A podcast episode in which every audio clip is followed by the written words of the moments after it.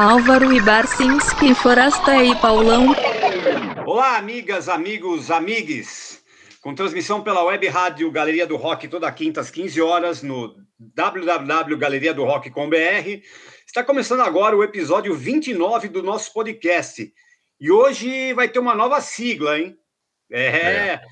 Qual, que, qual que é melhor, Barça? KBFP ou OBFP? Ah, eu acho que K, K é mais charmoso, né? Começar alguma coisa por K, né? Tipo é. K, KMFDM, KFC, né? Várias coisas começam por K, né? KLF. KLF, exatamente, é. é. Tem, uma, tem outras coisas horríveis que começam com K também, mas tudo bem, a gente não fala dele. Você quer não, explicar como vai ser hoje, Barça? Não, mas parece aquelas rádios americanas K-Rock. K-Rock. Something. É, K-Rock. É. Entendeu? É. é. A nossa é começando... A nossa é a K-Old. K-Farts. K-Farts. É.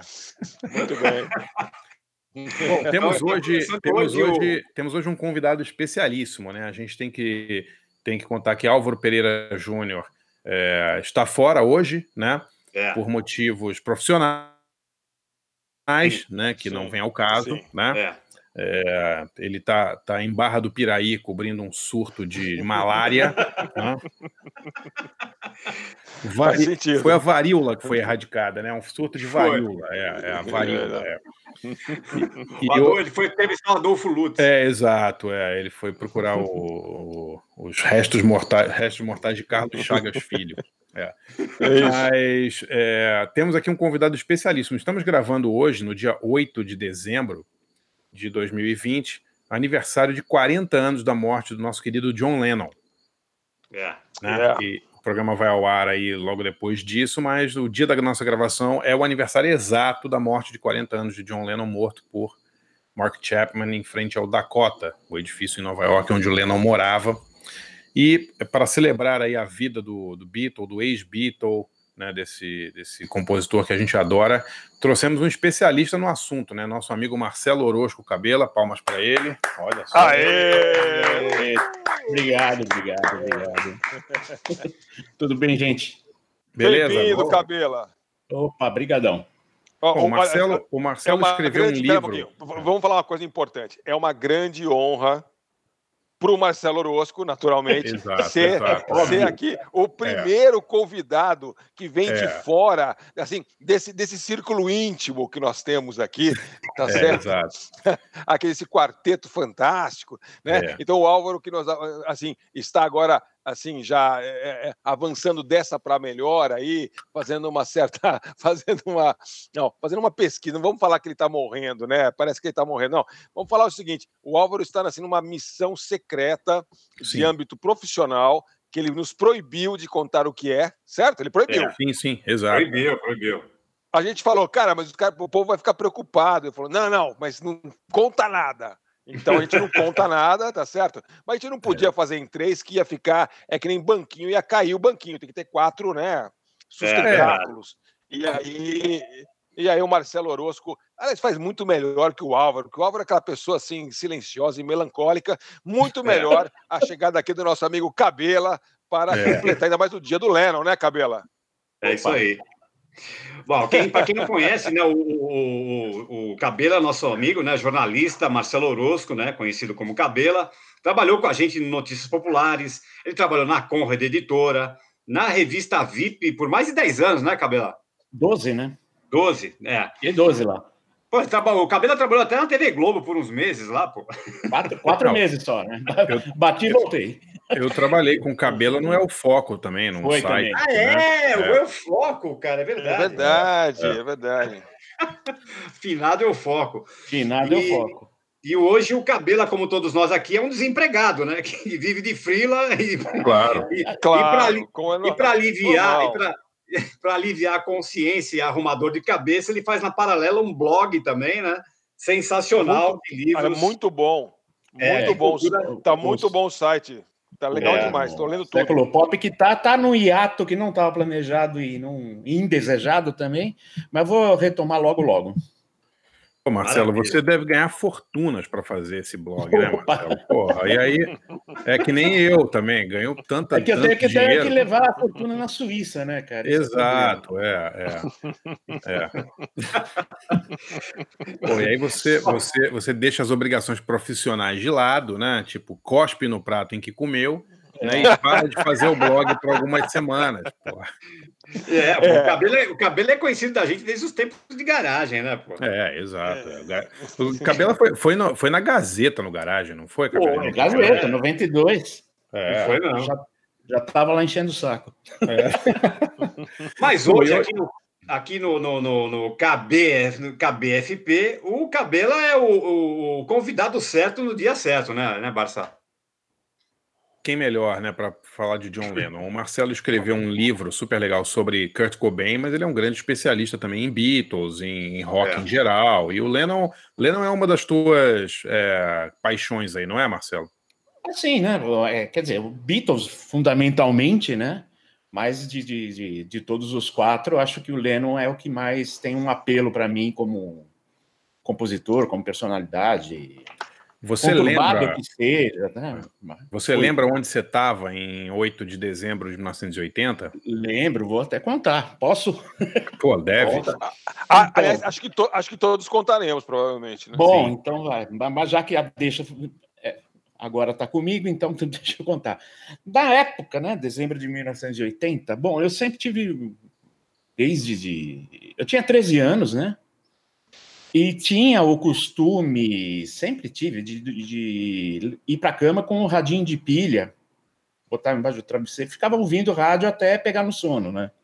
O Marcelo Orozco, o que é um radinho de pilha? Um radinho de pilha. novas gerações. O que é um radinho de pilha? Não, era, era um aparelho com um tamanho mais ou menos de um, de um smartphone hoje. É, exato, só que mais é. bojudo, né?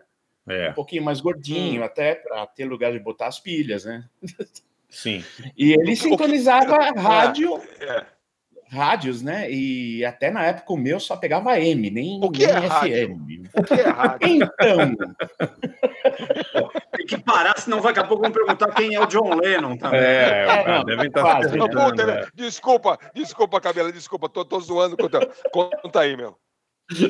Bom, então eu, eu ia para cama com, com, com, com radinho, né? Para ouvir programa de música, basicamente, né? Do que tinha, né? E na época, um programa que eu ouvia toda noite era um programa apresentado pelo radialista Miguel Vacaro Neto, oh, na Rádio legal. Bandeirantes. Bandeirantes AM. Eu acho que o programa durava umas duas horas, era das 10 à meia-noite. E ele tocava músicas bastante, quer dizer, também dava umas caetituadas né? nos, discos que ele organizava também, né? E tinha uma sessão dentro do programa que era o, o, os ouvintes ligavam e ele fazia umas perguntas. A, a sessão se chamava Não Diga Não. Então, o ouvinte participante não podia responder a palavra não nem né para as perguntas que ele fazia. E, e, todo mundo caía no ato falho e perdia o prêmio, né? e assim foi. Naquele naquela noite de 8 de dezembro, tá lá, tava lá ouvindo, ouvi o programa até o final. E beleza. E ali, logo em seguida que o programa acabou, entrou um boletim de, de plantão, emergência, né? Justamente dando a notícia do que tinha acabado de acontecer no, no com John Lennon no, na frente do, do, edifício da Cota, né? Então não foi no programa do Miguel Bacaro Neto, foi exatamente Sim. em seguida, né? Que Engraçado que o, o, assassinato foi perto das 11 da noite, né? Lá, é. horário, horário nova-iorquino, né? Exato. Então foi meia, meia-noite, meia-noite e pouquinho, né? Que entrou esse boletim de emergência. Isso é justamente numa época que eu estava, acho que foi a época mais que eu mais estava mergulhado em, vai, vamos chamar de bitomania, né? Tava formando minha coleção, comprando um disco sempre que dava, né? Que a mesada dava, né? uhum. juntava um dinheirinho para comprar um, mais um dos discos, os básicos mesmo, né? Nem, e até formou. Então, entre 79, 81, 82, eu fui formando minha coleção. E aí, justamente no meio desse período, o Leno foi, foi assassinado, né? Uhum. Então é, é gozado porque me pegou justamente nessa época que eu estava explorando os Beatles, né? Maravilha, que é isso, hein? Coisa. Cada... Ouvi do Miguel Lacário Neto, cara. É. Não, não foi, não foi ele, foi sei lá quem é que entrou no plantão. Nem foi ele que teve o direito da notícia. Bom, vamos, vamos começar então a, a, a na, nossa, na nossa sequência aqui. Vamos, hoje, hoje só, é, só músicas do Lennon, né? E a gente vai falar por que, que escolhemos cada música, certo? Maravilha. Então começa você, vai, Barça. Eu? Tá bom, É. tá bom. Escolhi duas aqui. É, eu não queria escolher as coisas dos Beatles, porque é muito batido, né? É, acho legal, assim, sensacional, mas acho que no dia do Lennon eu prefiro escolher duas músicas dele, né? É, da carreira solo pós-1970. Então eu escolhi. é, primeiro, eu acho que vou tocar O Yoko, que é uma música que eu gosto demais dessa música, acho realmente linda. É, tem um pianinho no começo, né? Uma, uma coisa meio kinks, assim. Eu, eu amo essa música. Você curte, Cabela? Eu gosto, eu gosto. É bonita, né? É bonita essa música. né? É muito legal. E, e ela tem uma, uma pegada bem, bem, bem Mercy Beat, assim, né? Muito engraçado. Parece coisa dos kinks do, do- dos anos 60, né? Do fim dos anos 60, aquela coisa. Eu não sei, eu curto demais. É, e escolhi essa e escolhi uma música. Engraçado, quando o John Lennon fez, faria 80 anos, foi em outubro, né? Agora, Isso. dois, dois meses atrás, eu postei lá no Twitter minhas 10 músicas prediletas da carreira solo do Lennon. E eu não botei essa música. E depois eu fiquei pensando, falei, por que eu não botei essa música? Que é Watching the Wheels. Que é uma música é, muito muito marcante é, para mim. Eu não sei por que, que eu esqueci dessa música na, na hora. Deveria ter, de- deveria ter colocado. Eu me lembro de ouvir o Double Fantasy quando eu tinha, sei lá, 13, 14, 15 anos, assim, e Watching the Wheels tinha um significado, né? Tipo, ele parecia. A música, eu ouvindo, parecia assim. Eu não, não consegui me identificar com essa música, porque eu não consegui entender o que o John Lennon estava querendo dizer. Uhum. É uma música, é uma música basicamente sobre é, um homem fazendo 40 anos, né? E querendo é, assumir as responsabilidades de pai, parar de, de, de ficar na esbórnia o dia inteiro, né? É uma música, uma música sobre a maturidade, digamos assim, né? Aham. E, e depois eu comecei a entender um pouco essa música e, e ela, é muito bonita, né? O jeito Você como ficou ele velho. Fala aí, você ficou velho Não, e cara, aí, enfim, é ah, filho, é também, tal, mas também, careca, barba branca, tá? Eu- também, é. mas inte- Eu você sei, pode ficar mais velho velho não que você, eu sei como é. Você pode ficar velho e não entender, né, o que ele quis dizer ou, ou a beleza do que ele quis dizer, mas essa música ela ela é sobre isso, é uma música muito legal e a imagem que eu tinha do Lennon quando eu era jovem era de um cara rebelde, doidão, né, o cara que fazia as músicas mais loucas dos Beatles e tal. E aí você ouve uma música dessa e fala, nossa, esse cara encaretou. Mas depois, sei lá, 20 anos depois, você entende Watching the Wheels, né? Então, são minhas duas, duas é, escolhas aí. A primeira é O Yoko, que eu acho uma das músicas mais bonitas já feitas de uma pessoa para outra. E depois Watching the Wheels com John Lennon. Vamos nessa.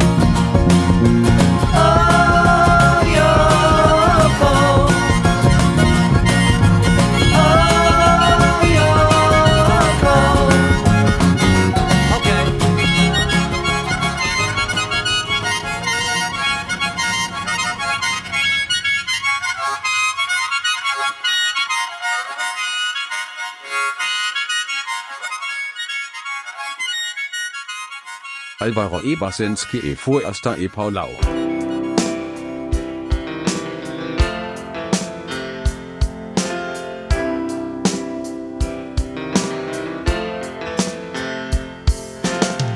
People say I'm crazy.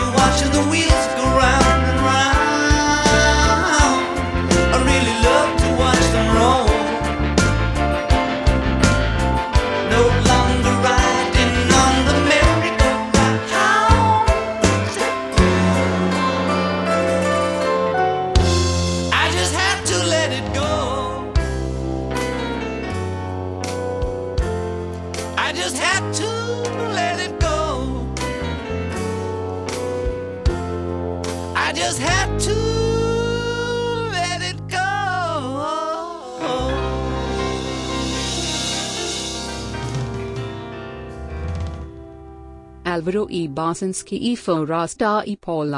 Bom, ouvimos aí nesse especial John Lennon, é, primeiro O Yoko, uma música lindíssima, depois Watching the Wheels, outra música lindíssima. É, o Yoko tem uma...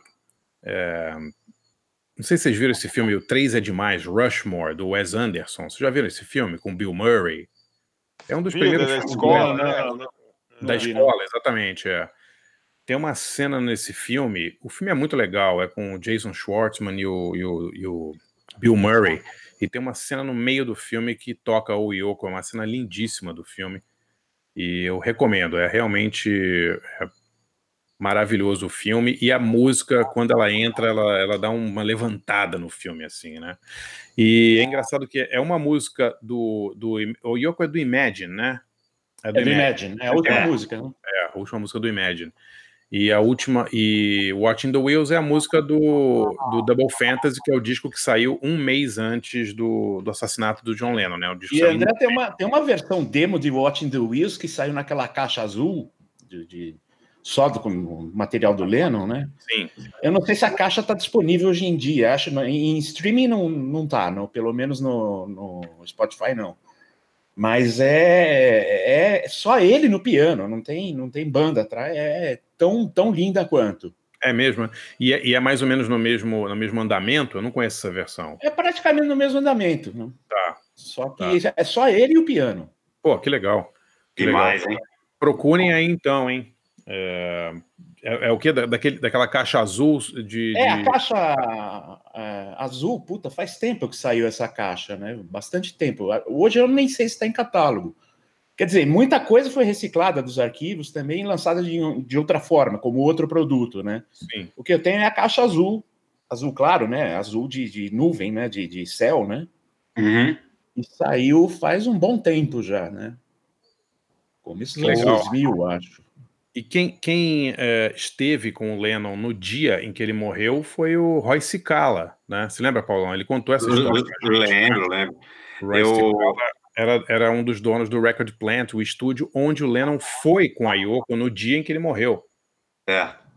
A, a, a sequência foi assim, né? Ele, ele teve ele teve, ele foi no, ele teve uma, uma tarde de autógrafos, é isso do disco, né? Que o Mark Chapman pegou o disco, o, o autógrafo no, no, no, na, na, no exemplar dele de, de, do Double Fantasy, né? Não, nem, nem sessão, né? Ele saía do prédio e um monte de gente tentava ver se, se ah, tá, ele tá. autografava. Era isso. Sim. Ficava uma Ah. muvuca ali na frente do prédio. Aí ele saía até chegar no, no, no carro, na limusine, né? Que, que É. eles andavam, ele e o Yoko. né? Aí quem tinha sorte conseguiu um autógrafo do, do John Lennon, né? É. E ele pegou o autógrafo. E aí, aí da- dali acho que eles foram né, para o Record Plant, e depois na volta do estúdio, que. que ele, Exatamente na na volta. calçada entrando no prédio, que ele tomou cinco, foram cinco tiros, né? Eu acho que sim. É. Aliás, sim. é, acho que é legal vocês lembrarem aí, Paulão, que É. o Roy Cicala deu entrevista pro Garagem, né? É, eu vou falar, eu vou falar na minha. Na, é, beleza. Tá. Quando tô... tá guardada Ah, essa daí. Ó, desculpa aí, desculpa aí, desculpa. Mas desculpa. tem uma historinha guardada aí.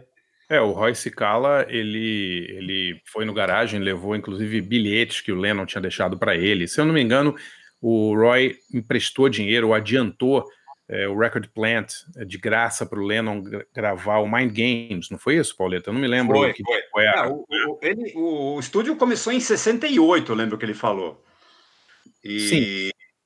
ma- e aí, mas o Lennon era muito amigo do Cicala e o Cicala ajudou ele muito, né? Tipo, É, gravando ele numa época em que ele estava sem grana, né? Era, era- Isso. era foi, foi muito legal a história.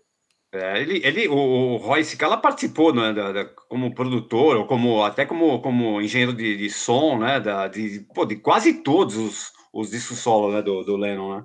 Sim. É, eu É. acho que, que ele, ele era um grande amigo e ele, e ele, como ele era dono do Record Plant, ele estava sempre por lá, né? E ele era.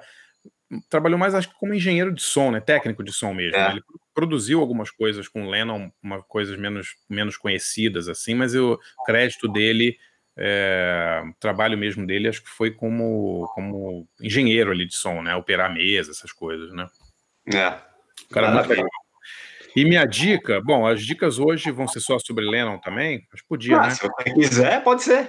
É, eu vou indicar dois livros aqui sobre os Beatles. Um que saiu no Brasil, que é do Peter Doggett, que é muito legal, que chama A Batalha pela Alma dos Beatles. Uhum. É, é sobre o que aconteceu assim que os Beatles acabaram e é, a briga judicial e de grana e tal entre os quatro e entre a Apple. É, é muito legal esse livro. Você, você conhece o livro, Cabela? Conheço, conheço, é bom esse. É legal, O Peter Doggett é, uma- é- é bem- é bom, né? Ele, né? Como É, autor, né? foda. Ele tem um disco, um livro sobre o, sobre o David Bowie an- animal, assim. Ele realmente é um cara Ele é um cara muito legal. Ele tem um também sobre a história do pop, 70, 125 anos de história do pop, é maravilhoso. E o outro livro que eu vou, que eu vou indicar é, é um livro que não saiu no Brasil, infelizmente, mas que é um livro do Ian MacDonald, Revolution in the Head, que é um livro em que ele analisa música a música todas as canções dos Beatles. Conta é, é muito legal esse livro, cara. É inacreditável que não tenha saído no Brasil, né? Ele, e ele faz em ordem cronológica, né? Tipo, as músicas pela, por ordem, eu não me lembro se de lançamento ou de, ou de, ou de, ou de feitura, né? De composição, mas Aham. ele analisa todas as músicas, dá o contexto, as circunstâncias da época, conta como foi a gravação, que, que a música significava. É um livro muito legal, muito legal mesmo. Chama Revolution in the Head, do Ian MacDonald. Se você lê em inglês, procure que, que vale a pena. Esse, Esse é é um obra-prima. É uma É, obra-prima. eu, eu- eu ia falar, esse livro deve, deve estar embaixo do travesseiro do cabelo até hoje, né? Ah, putz, é, é- é assim, é, é, é o template do que eu segui para fazer o livro do Kurt Cobain, né? Basicamente, né? Ah, é, faz sentido, é isso mesmo. Né? Do- dos livros dos Beatles, você considera esse um dos melhores, Marcelo? Olha, se não é o melhor, eu acho que é um seríssimo candidato. Sim. É um top 3 ali, fácil. Né? Mas eu acho, é, talvez seja o melhor mesmo. Porque ele é muito, é é muito curioso, né? Você poder acompanhar. Eu me lembro que a primeira vez que eu, que eu li esse livro, faz muito tempo, é, eu ficava ouvindo as músicas, né? Para pegar os detalhes que ele conta. E ele fala das letras, dos detalhes, sabe? Como é que as letras foram compostas, num grau de, de detalhamento absurdo, assim, né? E Ian- MacDonald é o que há, realmente. Era o que há, né? Porque Era, né? Infelizmente era. um suicídio, né? O Ian MacDonald se matou, né? É mesmo? É, já faz uns bons anos. né? Faz, faz alguns anos, é. Muito triste. Eu tenho vários livros dele, tem aquele eh, Music of the People, que é maravilhoso também. Ele é um cara incrível. Vamos aí. Paulo. Vamos lá. É, bom, dando sequência ao nosso especial aqui, lembrando que a gente está gravando no, no dia 8 de dezembro, né? Falar, falar de novo, né?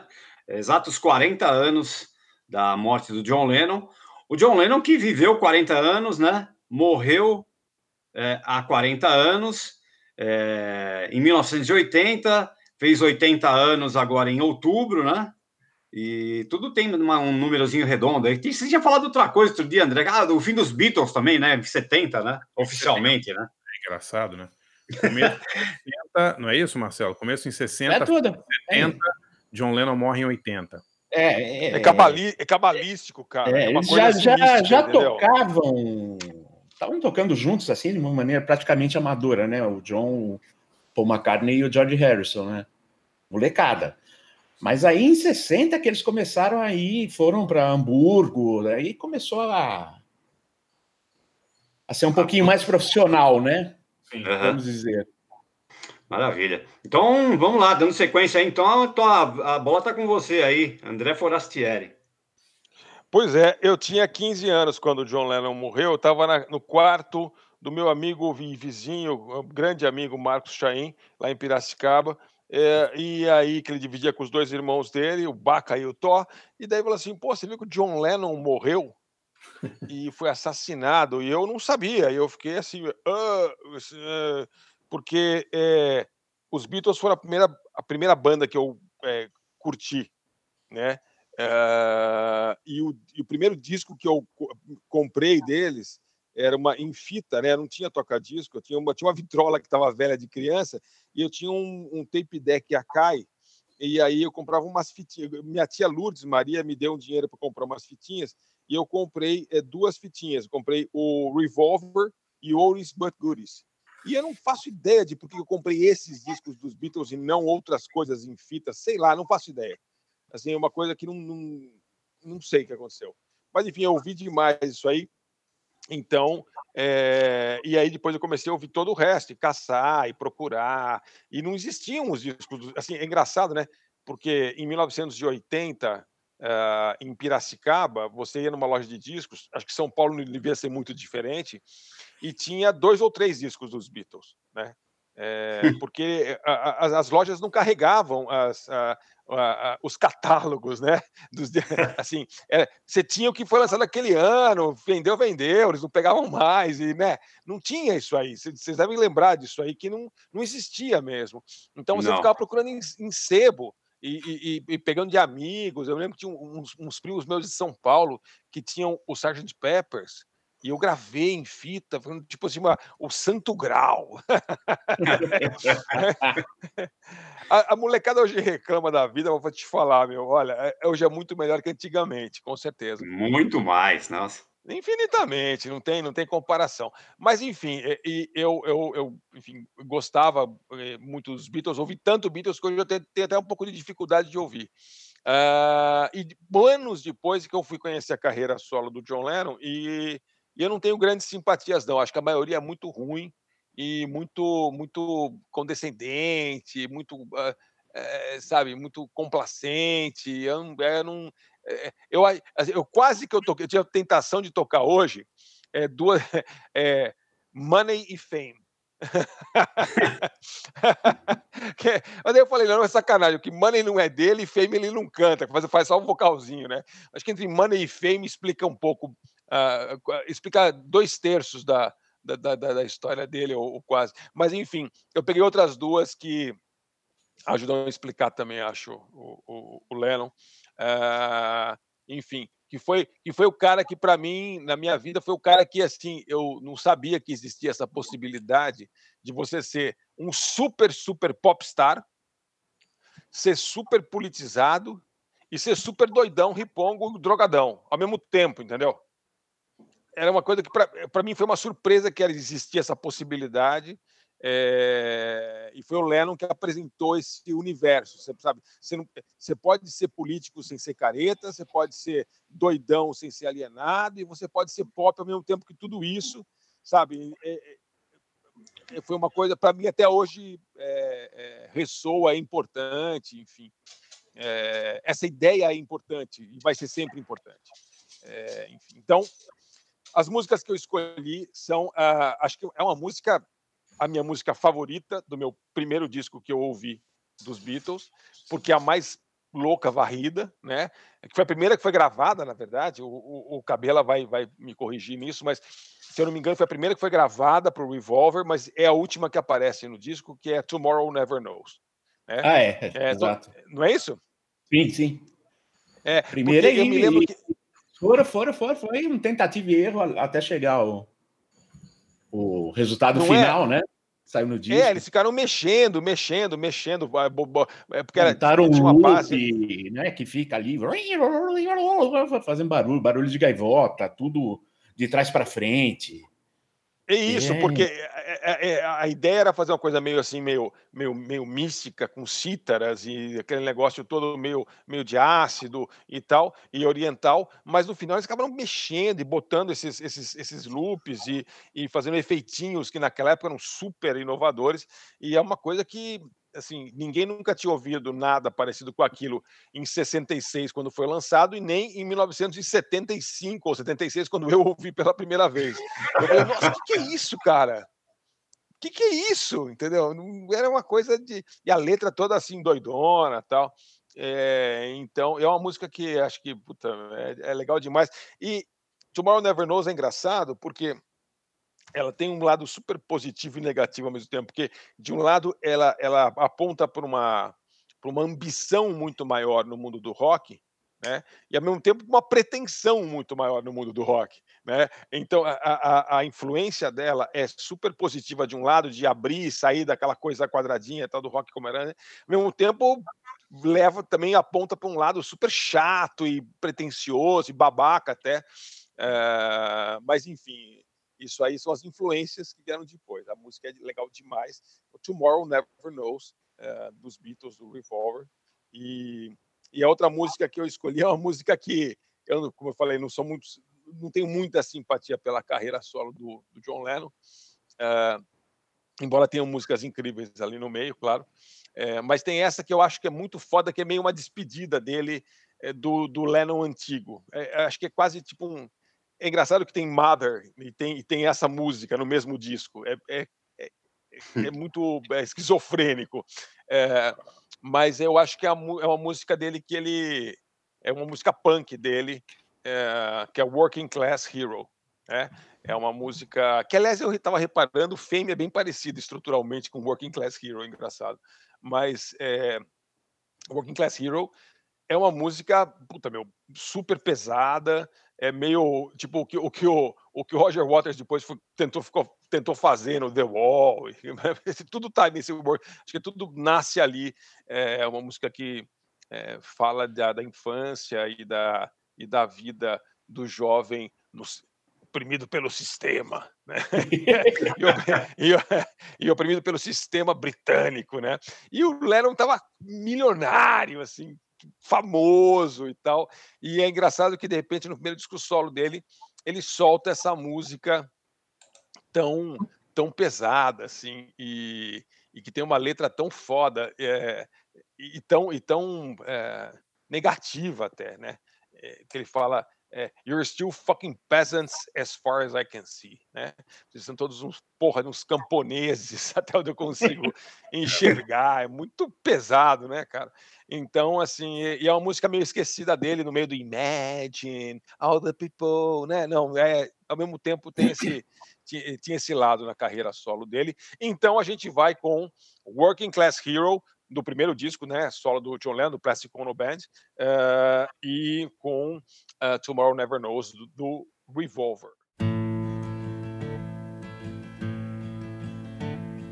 As soon as you're born, they make you feel small.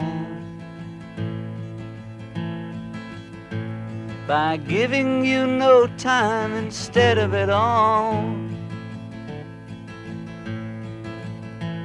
Till the pain is so big you feel nothing at all.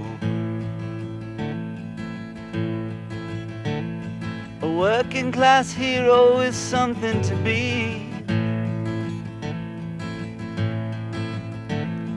A working class hero is something to be. They hurt you at home and they hit you at school. They hate you if you're clever and they despise a fool. Till you're so fucking crazy you can't follow their rules.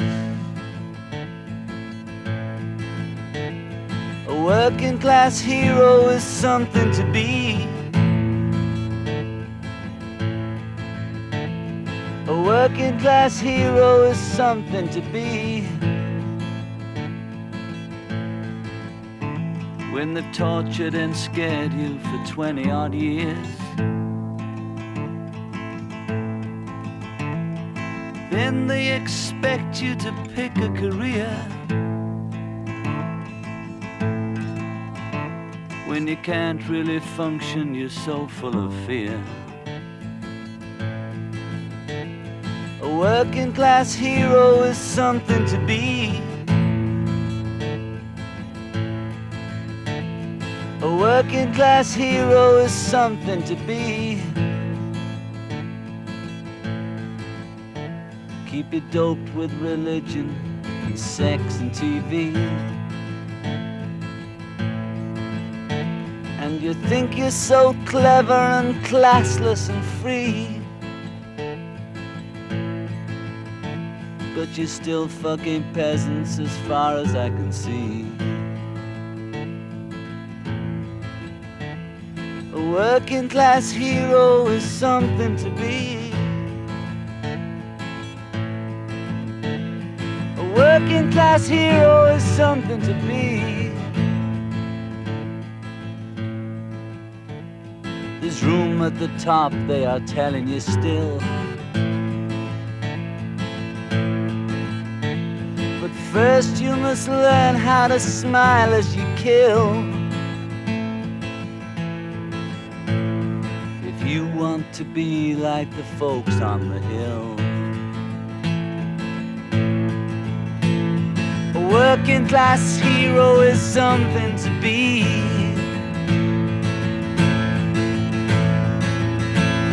A working class hero is something to be. If you want to be a hero, well, just follow me. If you want to be a hero, well, just follow me.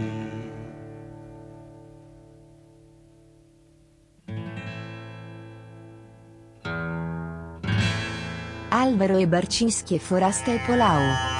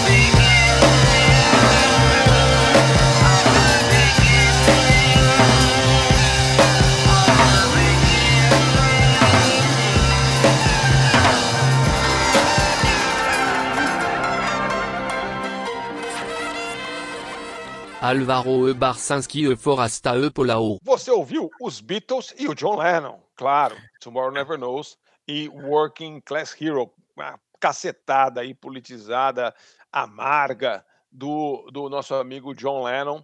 Ah, e eu queria dar, deixar como dica uma coisa que tem a ver com esse, com esse momento do Lennon, da- da- do começo da carreira solo dele, que felizmente eu tive alguma coisa a ver com isso. Eh, em 2001, a editora que eu era sócio, a Conrad, a gente lançou pela primeira vez no Brasil um livro chamado eh, Lembranças de Lennon, né, que é Lennon Remembers. Maravilhoso. Muito É legal. legal, né? É de, Esse é de livro 2001, né? Eu, te, eu tenho esse livro. Ah, que legal. Faz, vai É. fazer 20 anos, né? E, e a gente estava começando a editora, a Conrad que já existia, né? Publicava revista, quadrinho, mangá e tal. Eh, e aí a gente eh, começou a publicar livros. Foi um dos primeiros livros que a gente publicou. Eh, e aí o- é, é uma, é uma entrevista, né? É uma longa, mega longa entrevista eh, do Lennon de 1970, justamente quando ele estava lançando o primeiro disco solo com o Ian Werner, que era o fundador e editor da Rolling Stone, né? E assim, para quem gosta de Beatles, para quem gosta do Lennon e para quem gosta daquele período em geral, assim, da, da, da, da- da história, da história e da história do rock, é, é bem legal. Então, eu, e aí eu, eu fui procurar, evidentemente, isso aí está fora de catálogo há muitos anos, porém, eh, você procura na estante virtual eh, lembranças de Lennon e vai aparecer um monte de ofertas de cinco reais, quatro reais, seis reais, seis e cinquenta e, e aí você pode comprar bem baratinho e ajudar um sebo, por aí a sobreviver. Então, vá na estante virtual eh, ou no sebo da sua preferência e compre lembranças de Lennon do Ian Wenner, que é uma longuíssima entrevista com o John Lennon. E essa é a minha dica. E agora é a vez do Marcelo Orosco. Aliás, o. Marcelo Orosco, deixa eu, eu deixa eu recomendar também, aproveitar, vou recomendar também, porque o Marcelo Orosco também publicou um livro pela Conrad. Certo? Exatamente, foi pela Conrad. John Lennon fazer e Marcelo Orozco são os autores da Conrad. Aliás, para. Conrad, para É, Conrad eu também exato. traduzi um livro sobre os Beatles, né? Um livro sobre o Sgt. Peppers e toda aquela época, né? E faz É verdade, é verdade. 2007, acho. Eu tinha saído de lá, eu tinha- já tinha saído de lá, mas eu me lembro, e eu tenho esse livro também, eu comprei, é verdade. Tinha esquecido. Uma, o, o, o Cabela, o Cabela publicou esse livro, é, escreveu esse livro é, super legal. Um cara que, aliás, tem muito a ver com o Lennon, né? O, o Total. Kurt Cobain, de, de várias maneiras, né? É, e, e é um, um herdeiro espiritual, de alguma maneira aí.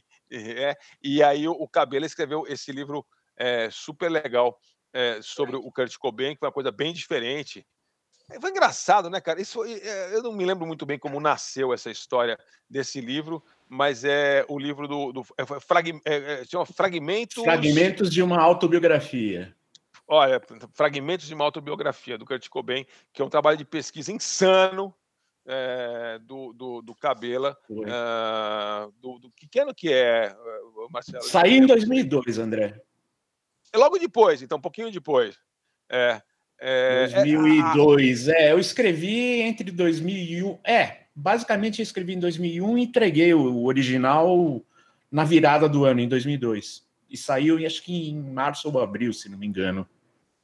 É, foi então, foi quase junto, né? Foi bem, bem no comecinho que a gente estava começando a fazer livro lá, né? E foi legal na época, assim, foi uma coisa que, eh, assim, depois saíram muitos livros, começou a sair muito livro de rock nos últimos 10 ou 15 anos, mas naquela época não tinha tanto livro assim, né? Não, tinha pouco. E- É, é. E o Cobain merecia, né? Merecia um tratamento. E você falou que você se inspirou até na, na, no livro dos Beatles, né, para fazer isso. É, o Revolution in the Head, que o, que o, o Ah. Barcinski citou agora há pouco, né? Recomendou agora há pouco, né? Que é também, que é, é isso, né? Comentar as músicas. No caso do, do, do, do Fragmentos, é as músicas do Nirvana. Basic- É, porque o Kurt Cobain compôs pr- praticamente tudo, foi para o Nirvana, né? E, não, e as letras também, né? Que até, no caso, eu traduzi as letras né, das, da- dessas músicas, coisa que, que o, o- o Revolution in the Head ele faz só a análise, né? Ele não tem a transcrição de letra, não tem a letra na íntegra, né? É. O, que, o que não faz a menor diferença, que continua sendo uma obra-prima, né? Sim.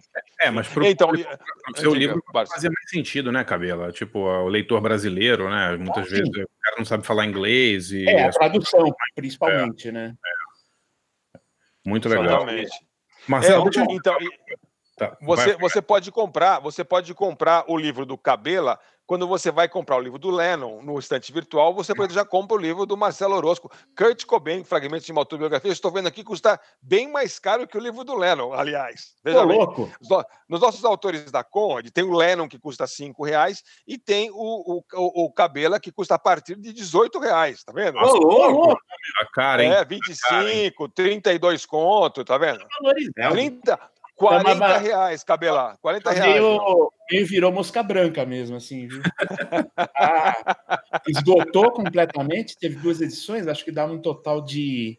Juntando as duas, né? Acho que dava a primeira de três e a segunda de quatro, ou coisa, ou o inverso disso, né? Sete mil exemplares. Isso aí, não, pra não tem nada, né? Livro de música no Brasil é best-seller, você tá ligado, né, Cabelo? É, mas isso em alguns anos, né? Não foi Não, mas- uma vez. Não, mas tudo bem, tudo bem. Não, o, o, Sério, o, sete Cabela, mil o Cabela vive, o Cabela vive dessa grana até hoje, pô. Óbvio, É, cocaína, mulheres. ele acha. Marcelo, deixa eu te perguntar uma coisa sobre os Diga. Beatles. Os Beatles pararam de excursionar em 66, né? Não sei. É, eles estavam de saco cheio da estrada e, e não aguentavam mais e queriam se dedicar ao estúdio, né? Você acha que essa parada foi absolutamente fundamental para eles fazerem a sequência de obras-primas que eles fizeram logo depois ali, com, com Rubber Soul, Revolveres e, e Sgt. Peppers. Possivelmente, se eles tivessem continuado a fazer shows, eles não teriam o tempo para se dedicar ao estúdio, né?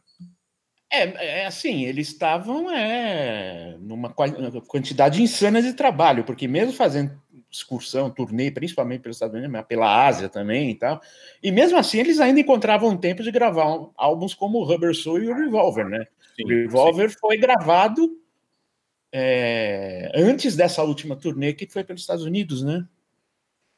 É, 66, né? E foram também para o Japão, sim, tá? É. Em 66. Em agosto de 66. Foi a mesma época que o álbum saiu, né? E acho. Putz, eu não, não me lembro o repertório agora, mas acho que eles até nem tinham como tocar no palco, né? As músicas do As Revolver. estavam né? gravando, né? É. Porque eram músicas tão incrementadas e ali eles tocavam com uns amplificadorzinhos que você usa em, em, em barzinho, né? Hoje em dia, né? Aliás, provavelmente nos barzinhos deve ter até amplificadores melhores, né? Isso para estádio, né? Para arena, né? Então era insano, assim. Eles não conseguiam se ouvir no palco, é, não tinha. O som saía muito é, pobre, né? Até hum. e ficava aquela gritaria, né? Do, do público, né? Do, do, essencialmente de adolescentes, mulheres, né? De, de, garotas, né? Gritando, gritando, gritando. E isso desde. Eu que... acho que eles, can... eles cansaram de mulher, né, Cabela? Fala a verdade. Eles cansaram de mulher. Chega, ó, aquele monte de meninas gritando por eles, pulando em cima deles. Eles estavam todos já casados, com umas modelos, é, com umas moças é. bonitas e tal. Acho que cansaram, né? Fala a verdade. Você não acha que deve, deve, alguma biografia deve dizer isso? Chega, no more. Se bem que, mesmo assim, eu acho que também devia ser uma época em que as bandas ganhavam mais com discos do que com shows, né? Com certeza. Ah, ah é, é, mas, mas, mas, também né? eram roubadas pra caramba na venda Exato. Né? É, é, não, sim, mas eu digo a, a, o faturamento deles, na verdade, é, muito, muitas bandas faziam excursão para vender os discos, né? Para a pessoa ir lá depois e gostar e comprar o disco, né? Não, é, não o contrário, né? Não lançar um disco para fazer show, né? Como... E eles não precisavam mais de nada, eles podiam fazer qualquer merda. E tanto eles fizeram várias coisas que eram completamente não comer. O álbum branco e sei lá o quê, e vendiam, né, cara? Eles não estavam dependendo mais disso também, né? É. Bom, mas nesse especial aqui de 40 anos do Lennon, tá todo mundo curioso para saber o que o Cabela vai tocar pra gente, né? Pô. Ah, tá. É... Bom, vocês Uh, aí até tão tão até agora do que tocou, né? Muito em cima da carreira solo do Leno, merecido, né? Também porque acho que tem tem coisas que realmente têm uma importância, né? Essas músicas que os dois Andrés tocaram têm tem uma importância fundamental. Mas tem uma coisa que eu gosto muito, sempre gostei, desde que eu comecei a ouvir Beatles, tinha o, Abbey Road foi o primeiro disco que eu vi que tinha em casa, então eu ouço Beatles desde, sei lá, os três anos de idade, né? E ia na casa da minha tia, tinha disco, tinha o Help, tinha o Revolver também. Então, é uma coisa foi informando. E nessa fase de Beatlemania que eu citei no, no, no, princípio, justamente foi nesse período em que o, no meio dele o, o John Lennon foi assassinado, né? Eu também conheci um monte de coisas e que era. Eu me desperta, desperta um interesse muito grande. As covers de, que, que os Beatles fizeram com John Lennon cantando, né? De, de, Chuck Berry, principalmente, né? Mas de outros roqueiros dos anos 50 que foram fundamentais para eles virarem os Beatles, né? Sim. Foi a, a criação dele. Então, assim, eu, eu, eu ouço o Leno cantando, sei lá, rock and roll music, é... outras músicas, mesmo Twist and Shout, que não, não é exatamente dos anos 50. O, o, Honey Don't. Honey Don't, na BBC o John Lennon cantou Honey Don't, em vez no, no disco era o Ringo, né? É. Por isso Mas que eu a... falei, eu, eu quase toquei Money, porque eu acho que é uma música que ele canta muito bem. Não, e, sensacional. E, aliás, a versão, e a versão do, da, da Plastic Ono Band também, com o Clapton e o Klaus Vorman também é muito legal, né? Meio lentona, é, sim, tal, meio pesadão, sim, aquela sim, do ao vivo em Toronto, né? É, e, mas, mas assim, o Lennon, o Lennon, aliás, o Lennon e o McCartney mandavam muito bem rock and roll, rock Sim, and dois. roll, assim, né? Os dois. É, tem esse, esse e, e o- e o Lennon, o Lennon era, é, ele sabia fazer um negócio agressivo também do, É, ele co- colocava uma paixão nessas covers, né? Ele cantava. é, é, É, tem coisas que, que às vezes, que, pelo menos para o meu ouvido, são melhores que o original, né? Que coisas do Chuck Berry, do, do Perky, sem ser herege aqui, mas, mas são coisas. E uma delas, que, a- a- das, das coisas que eu escolhi para tocar, né, é justamente uma cover do, do, do- de uma música do Chuck Berry, de um rock do Chuck Berry, que durante o período que os Beatles existiram, eles não lançaram, né? Ela só foi lançada oficialmente quando finalmente foram compiladas gravações que ele fazia, eles faziam para programas de rádio da BBC, né? A emissora estatal britânica, né? Isso em 94 saiu essa coletânea. E bom, a música que eu escolhi é Too Much Monkey Business do Chuck Berry, Legal. que é uma é uma- eu fiquei na dúvida entre essa e Ronnie Dantz, mas no fim das contas, é, Ronnie Dantz é meio embolada ali no meio, tem, tem um, a qualidade de gravação um pouquinho inferior, então por isso eu optei por Too Much Monkey Business. E a minha outra escolha é da carreira solo do Lennon, embora ele tenha gravado, mas só foi lançada póstumamente, que é uma música que foi feita, composta e gravada em 1980, embora tenha visto, tenha chegado ao público em 84, mas que, apesar de ter sido gravado, está mais atual do que nunca, né? Que é Nobody Told Me, que é assim, um inconformismo com situações absurdas que acontecem no mundo, né? Sim. A É. letra. Então, acho que é, é bem representativa do que 40 anos depois está acontecendo, aconteceu em 2020, está acontecendo em 2020, né? Se aplica muito bem a letra dessa música. Legal. Muito legal. Vamos aí, então? aí, Too Much Monkey Business. De que ano é a gravação, Cabelo? Você lembra? É 103. 63. É praticamente certeza, André. Legal. E depois, Honey, é, depois, desculpe, Nobody Told Me, né? Nobody Told Me. Maravilha. Vamos aí, já voltamos. Okay, let's start the show and cut the monkey business. Running to and fro, hard working at the mail, never fail at the mail, yet come around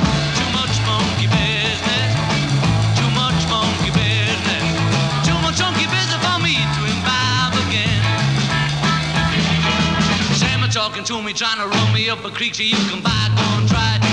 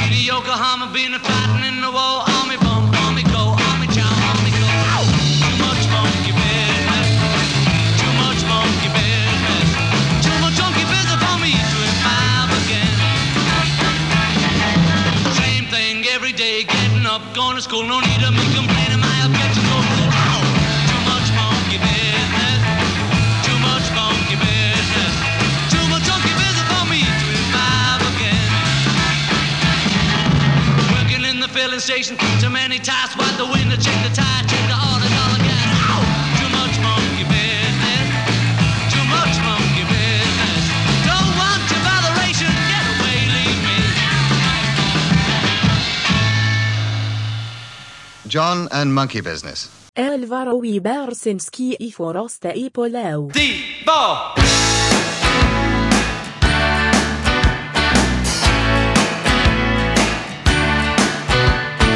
Everybody's talking, no one says a word. Everybody's making love, no one really cares. There's natches in the bathroom, just below the stairs. Always something happening and nothing going on. There's always something cooking and nothing in the pot. They're starving back in China, so finish what you got.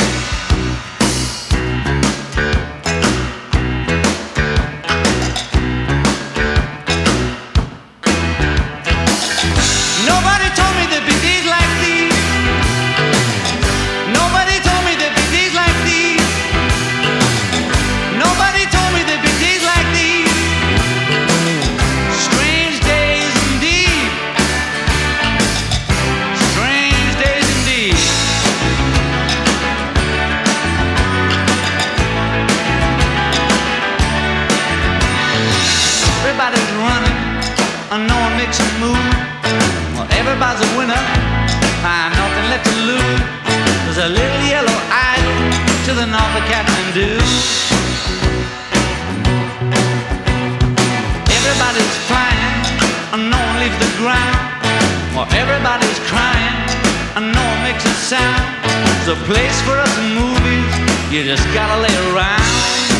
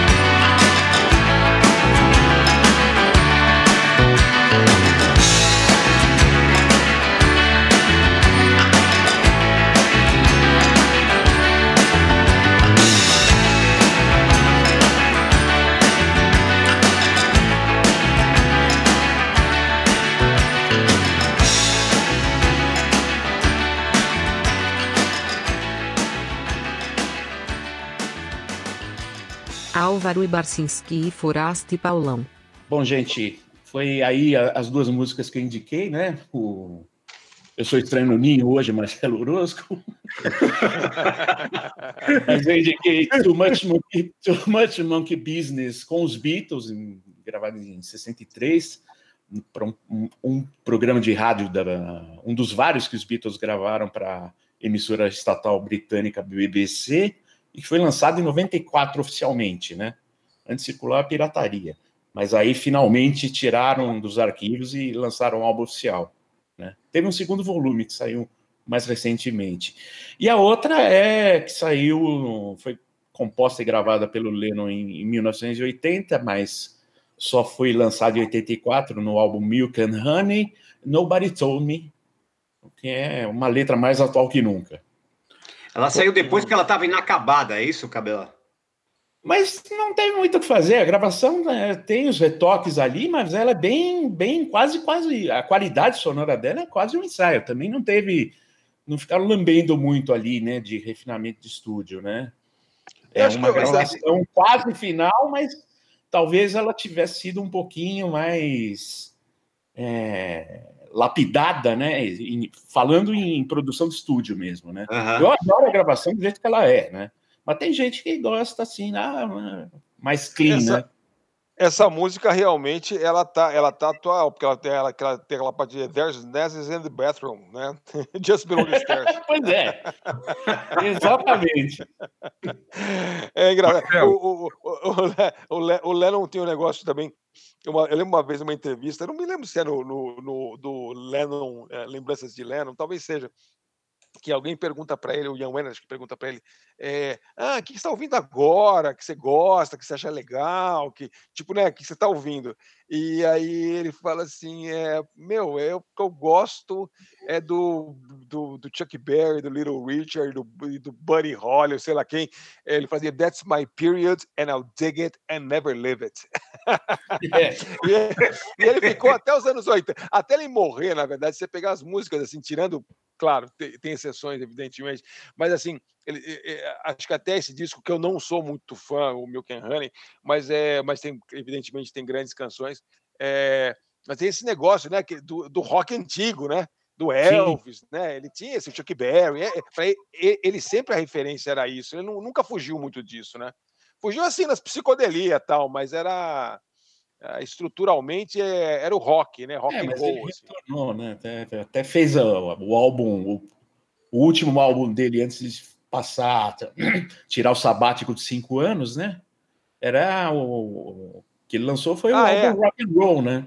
Que é só É, cover. tem- né? Ô, ô, Cabela, tem uma história legal disso aí, você, você vai saber mais detalhes que eu. Parece que ele tinha um, teve, um, teve um, um acordo de um cara que comprou um monte de direitos de canções e daí ele gravou por causa disso, ele estava devendo um disco, não ele tinha uma história assim do rock and roll?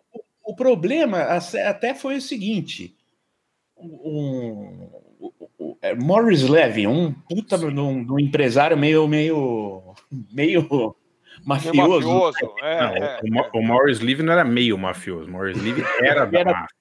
Era, era totalmente mafioso. né? É, o, Morris Levy, ele, ele inspirou aquele personagem, o Hash Rabkin, de Os Sopranos, pra vocês terem noção. é mesmo. Ah, esse que é a inspiração do Hash, cara. É, exato. Sopranos, pô. É, ele foi empresário. Tem um, tem um livro maravilhoso do Tommy James, chama Me, the Mob and the Music. Eu, a máfia e a música, que é sobre o relacionamento dele, Tommy James, com o Morris Levy. Tommy É James fantástico. do, do Shondells, é. É, exatamente. Ele foi, ele Porra, foi empresariado pelo Morris Levy, foi, quer dizer, roubado até o último centavo. Roubado.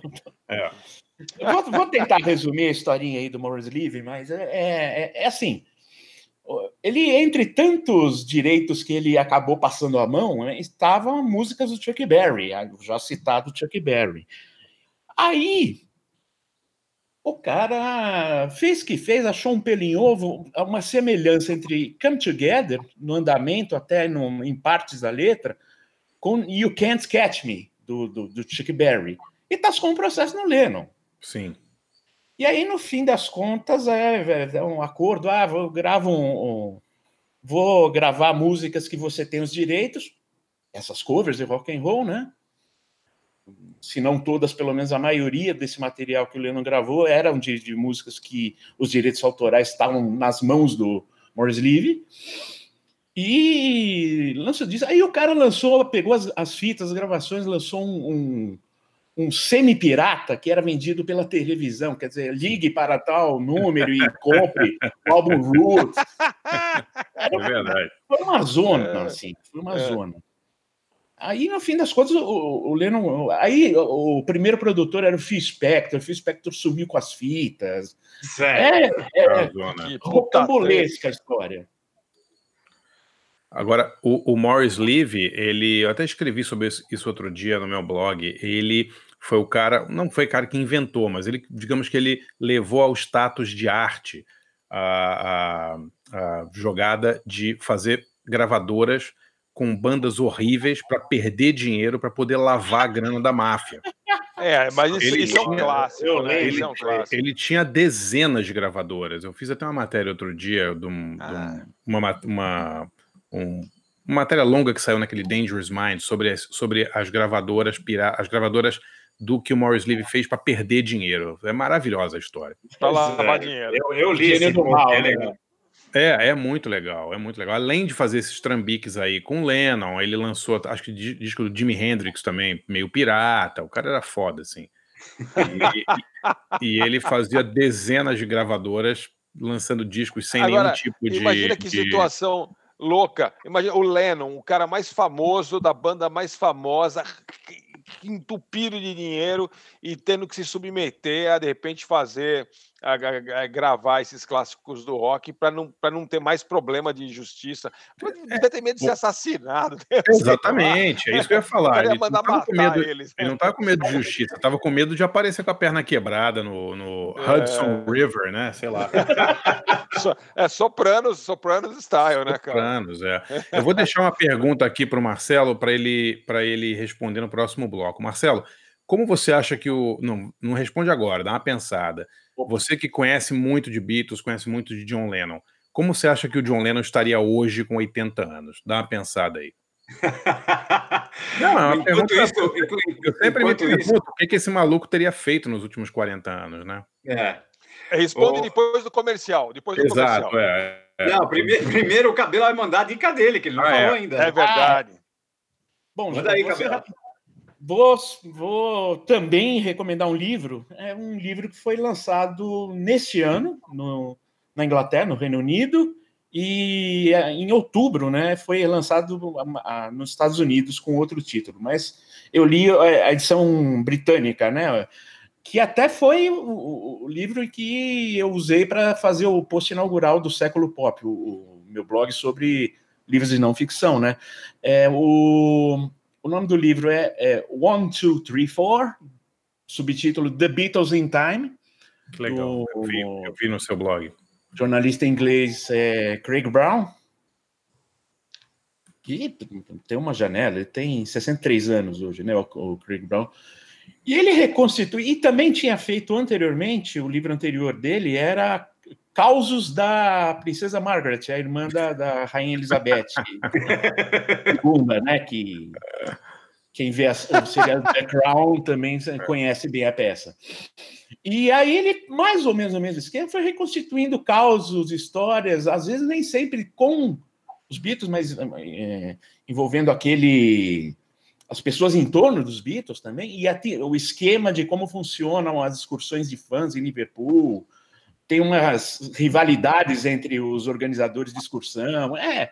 Que legal. É, tem várias coisinhas, fora os casos célebres, né, de como os Beatles escolheram o seu nome, como foi o encontro com, com o Bob Dylan, que, que ele apresentou uma maconha para eles, tem todas essas coisas. Como chama? One, two, three, four. One, two, three, four é The Beatles in Time, versão britânica. A versão que saiu agora nos Estados Unidos é 150 Glimpses of the Beatles. Que legal. Que legal. Legal. Maravilha. Legal. Ele responde já ou eu, eu vou eu primeiro? Não, vai você primeiro então, deixa o Marcelo pensar aí. Uma pergunta muito, pergunta muito profunda. tá certo. Bom, é, primeiro eu vou falar né, o, o que, que eu estava fazendo né, na- quando o John Lennon morreu. Eu lembro que ele morreu numa segunda-feira, né? é, à noite.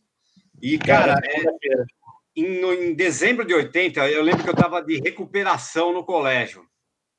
Tava, eu tava, tinha alguma, mas não lembro qual matéria, cara, mas eu lembro que eu estava numa semana meio desesperada ali. E, cara, é, foi também pelo rádio que eu escutei. Eu sempre eu tava, eu tava- por estar estudando, eu lembro que eu estava dormindo tarde pra caramba. E na segunda-feira, puta, é, é, mas eu ouvi, eu lembro que eu ouvi na Excelsior, Cabela. É, é, na Excelsior. Eu estava escutando sei lá o quê, não sei se era, era eu, eu posso estar enganado, mas acho que eu acho que era a reprise do Balancê, cara. Eu acho, não, não tenho Já, certeza. já tinha balancei em 80? Já, né? Acho que já, meu. Eu posso estar enganado, mas eu acho que já. Não, não, É. não, não, não ouvia, também não garanto. É, mas foi, eu lembro que foi na Excelsior. E, puta, eu falei, cara, sério. E, e, assim, o desespero que foi, né? Porque, cara, a notícia era curtinha, não, não tinha detalhe de nada. No dia seguinte, você, por exemplo, a Folha foi dar na, na, na- na- quarta-feira, no dia 10 só, né? É, então era só por rádio, cara, e a, a TV com uma cobertura assim, né? Aquela época, né? Imagina a dificuldade, né? E foi aquele, sério, aquele desespero. E lá em casa, né, todo, todo eu, eu, eu cresci num ambiente de bitomaníaco, né? Eu sou temporão e eu cresci ouvindo os caras, e carreira solo e tudo, né? Enfim, e foi essa minha historinha ali de, do dia que ele, que ele morreu. E eu escolhi para tocar, putz, é, escolhi a música que eu mais gosto da, da carreira solo do Lennon, e tem uma historinha com essa, com essa preferência minha. Quando a gente estava falando aí, a música é Nine Dream, né, do, do John Lennon, da, da, do disco Wall and Bridges, de 74. É, em, dois, em maio de 2010, né, o, como o Barça falou, o Roy Cicala, né, o engenheiro de som, né, produtor musical é, norte-americano, ele foi no garagem, ele, a, a, ele, em 2000, acho que a filha dele estava morando aqui, né, Barça? E a filha do Roy, ele tem uma filha brasileira. É, né? é ele, e... ela, ele, veio visitar Exato. ela aqui, né? E acabou ficando, né? E depois ele, ele morreu de câncer no Brasil, né? Ele teve é, câncer e ele acabou ficando. É, era um cara muito legal. É, então, bom, ele, para quem não, não, sabe direito, né, pô, é o cara que montou esse, né, o, o Record Plant Studio, o cara grava, trabalhou com gente, sei lá, Aretha Franklin, Elvis, Frank Sinatra, David Bowie, Lou Reed, Zappa e, claro, né, o John Lennon, né? É, que a gente falou, né, ele trabalhou quase todos os discos do cara, virou amigo pessoal da, do John e da Yoko e tal. E, e aí ele mudou para cá, né? E aí ele montou um estúdio na Vila Mariana, né, Barça? Ele gravou, ele produziu, acho que o Nazi, Forgotten Boys, Eduardo Araújo. É. Ele se é. juntou com um produtor muito legal, o Apollo, né? Que tem um, é. estúdio, um estúdio incrível ali na frente do, da sala Cinemateca. E ele botou todo o material dele lá. Então tem. tem tudo. Ele mostrou pra gente a fita original de Number Nine Dream. Pois é. É, original.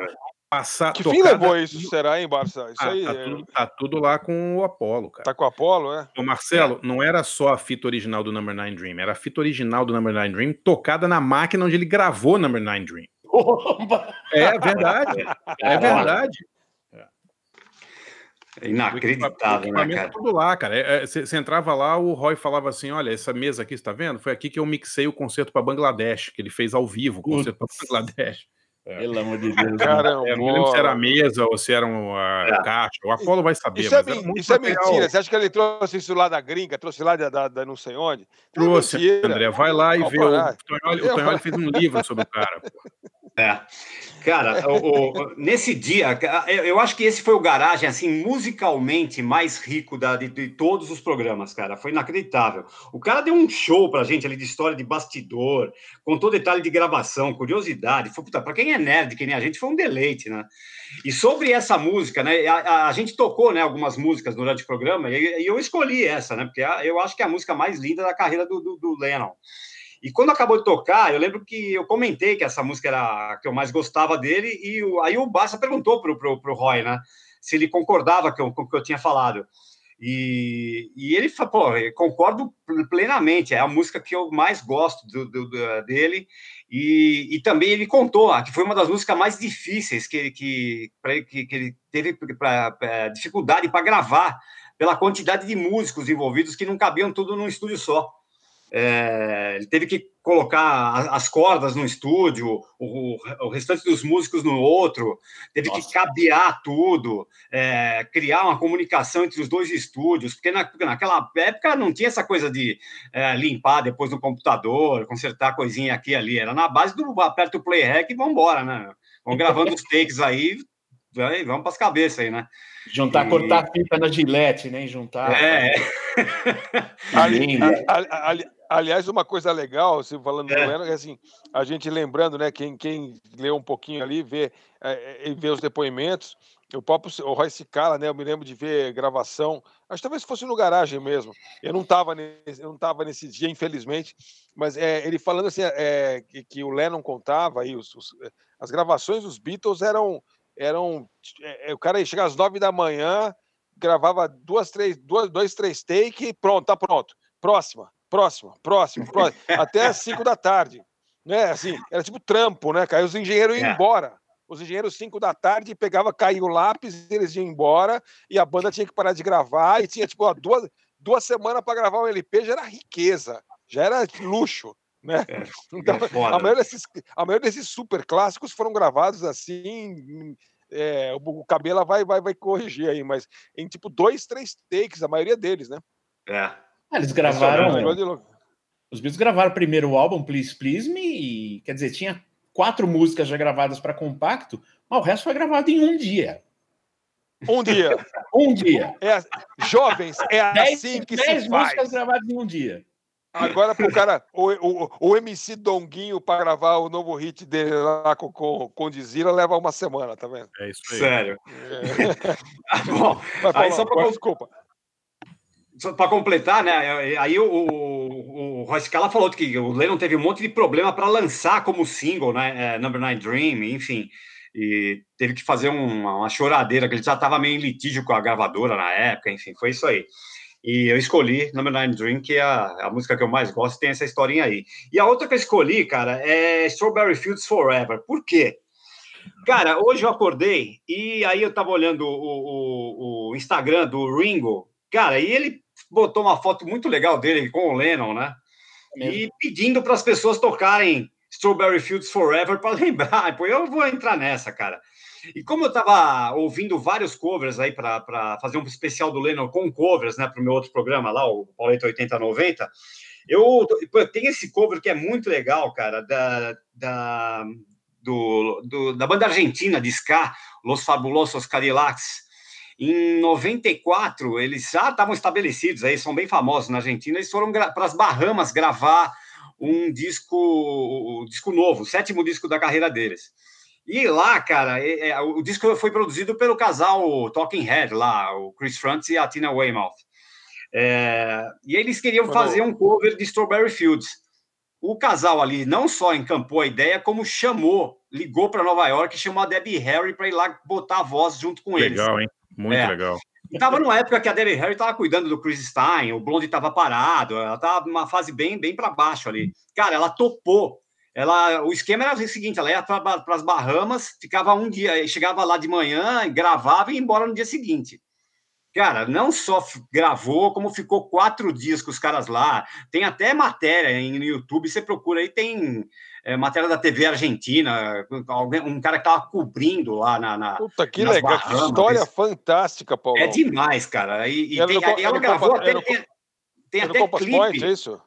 É, é. Ele na sala? É, é. Que legal, cara. É, cara, é sensacional a história. E, pô, e fez- é uma versão ska bem bacana de Strawberry Fields Forever, com Los Fabulosos Cadillacs, com participação da grande Debbie Harry. É isso aí, vamos para essas duas aí, a gente volta já já.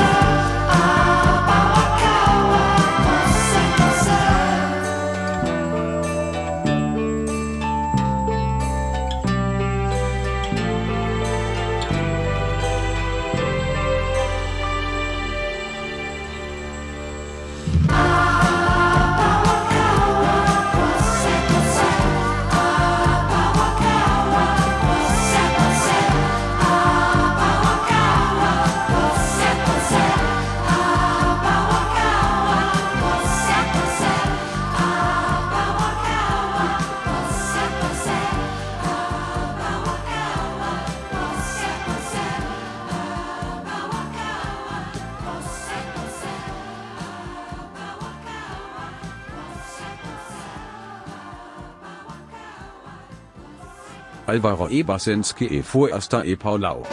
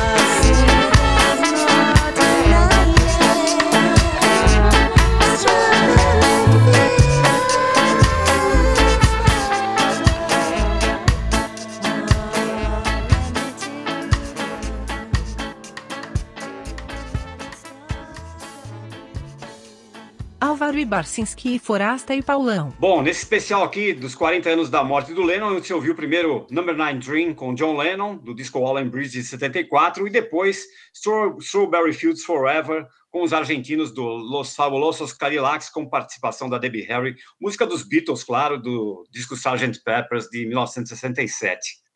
É, bom, é, vamos, vou emendar com a minha dica, que a minha dica, é, já falamos bastante aqui, mas eu queria é, falar mais uma vez. A minha dica é, é- é o, é o blog do Cabela, cara, o Século Pop.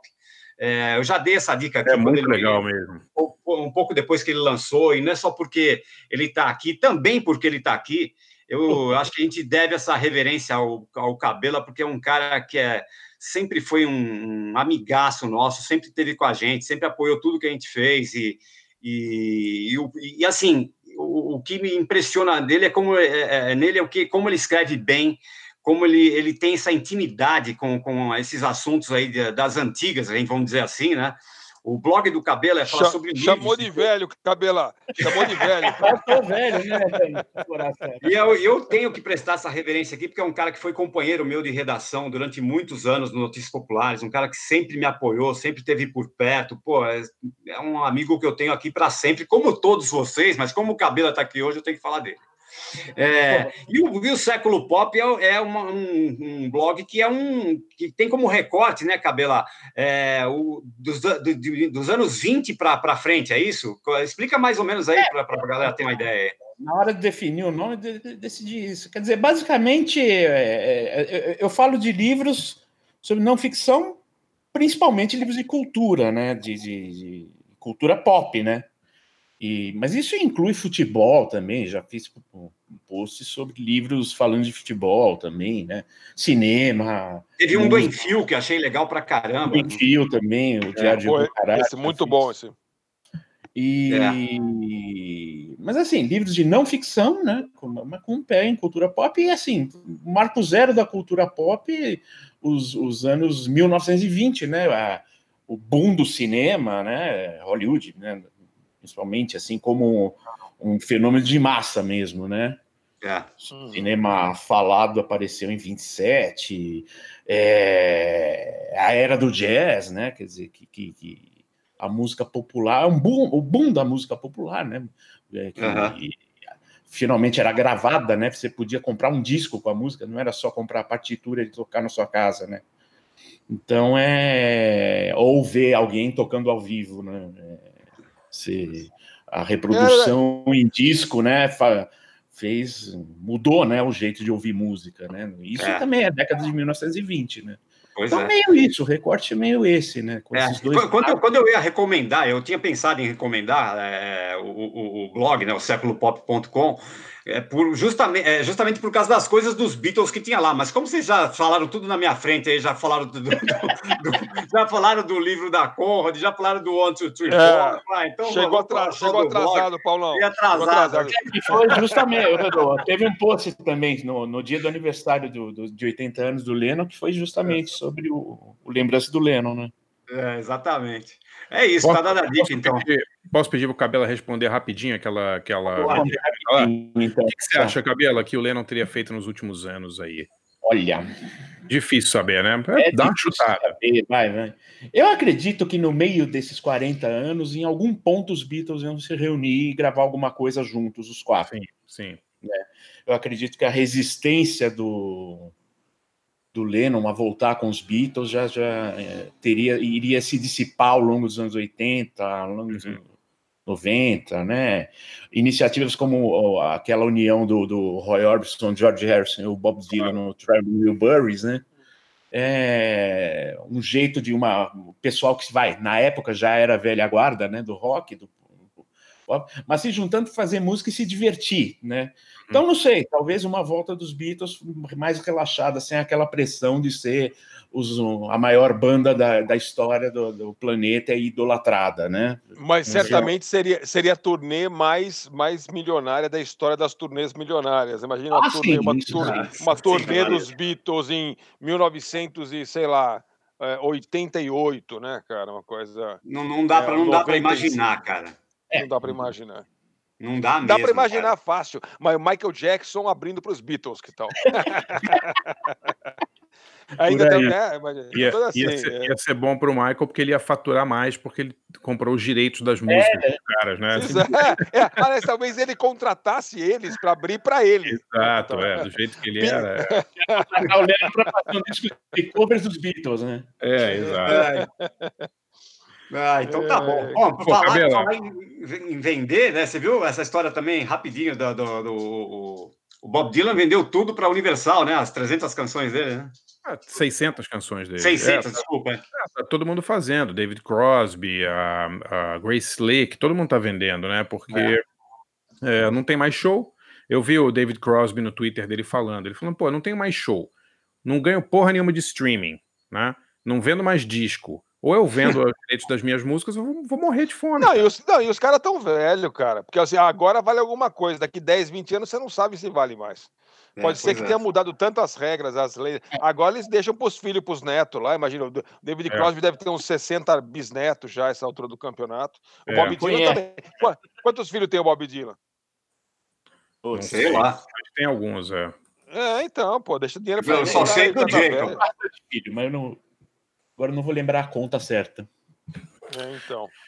Pô, Cabela, brigadíssimo, viu, cara? Foi sensacional. Gente, Obrigado pela sua agradecer aí. cara. Né? Devia vir mais, né?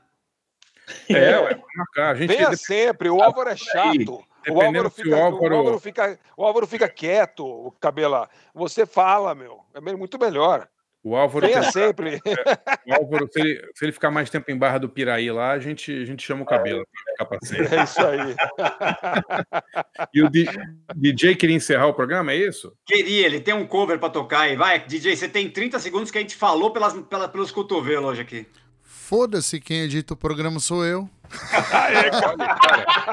Boa, Mostra DJ. quem manda aí, mostra Mandou quem manda aí. É, o. DJ, ele, a gente gostaria de chamar ele de George Martin da nossa, da nossa, do nosso- mas falando, falando com esse palavreado, ele é o Mr. Sando no, Vamos lá, lá rapidinho. Vamos lá, Ou o Phil Spector. É, E- é o Phil Spector. É o fio esperto. Quem pegou aí, DJ? É, em 2005, nos 25 anos da morte do Lennon, a minha saudosa revista Kill inglesa, ela lançou um CD especial chamado Covered, só com versões covers do, de músicas do Lennon e com artistas da época, coisa que já não existe mais, nem a Kill, nem artistas gravarem músicas especiais exclusivas para uma revista, coisas da Kill da época, né? E eu escolhi rapidinho uma versão de Beautiful Boy, é, música que eu adoro, do, do Double Fantasy, gravado pelo Feeder, uma banda indie dos anos 90 que ainda tá nativa. Super legal.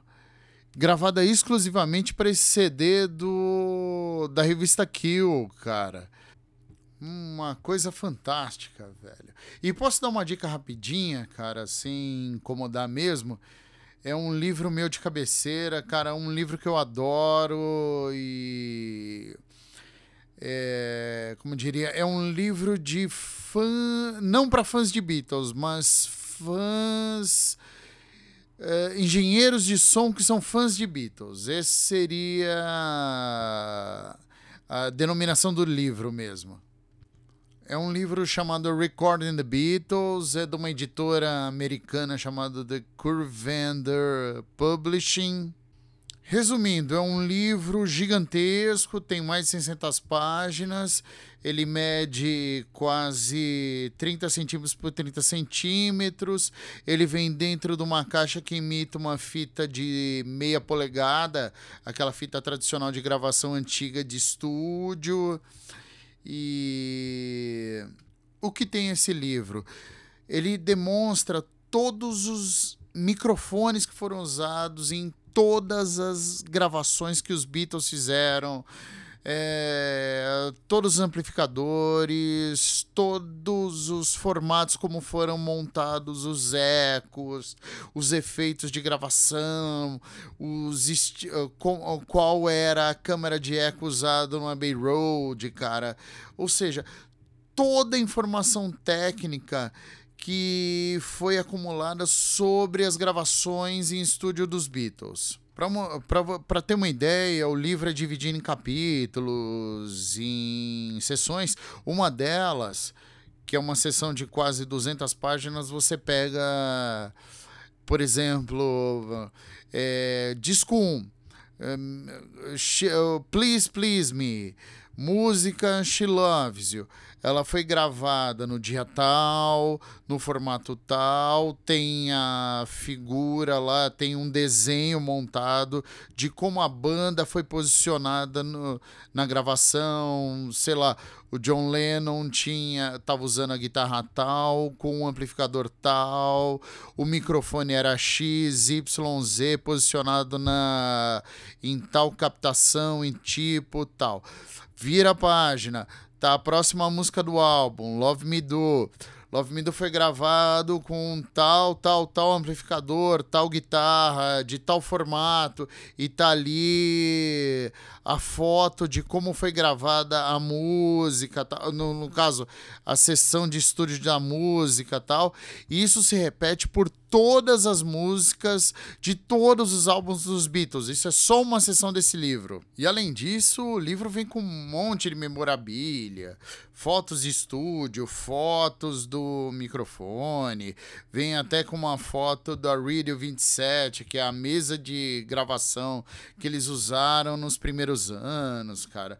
É um material fantástico para fã Beatle que se enverga aí nesse mundo da técnica de áudio.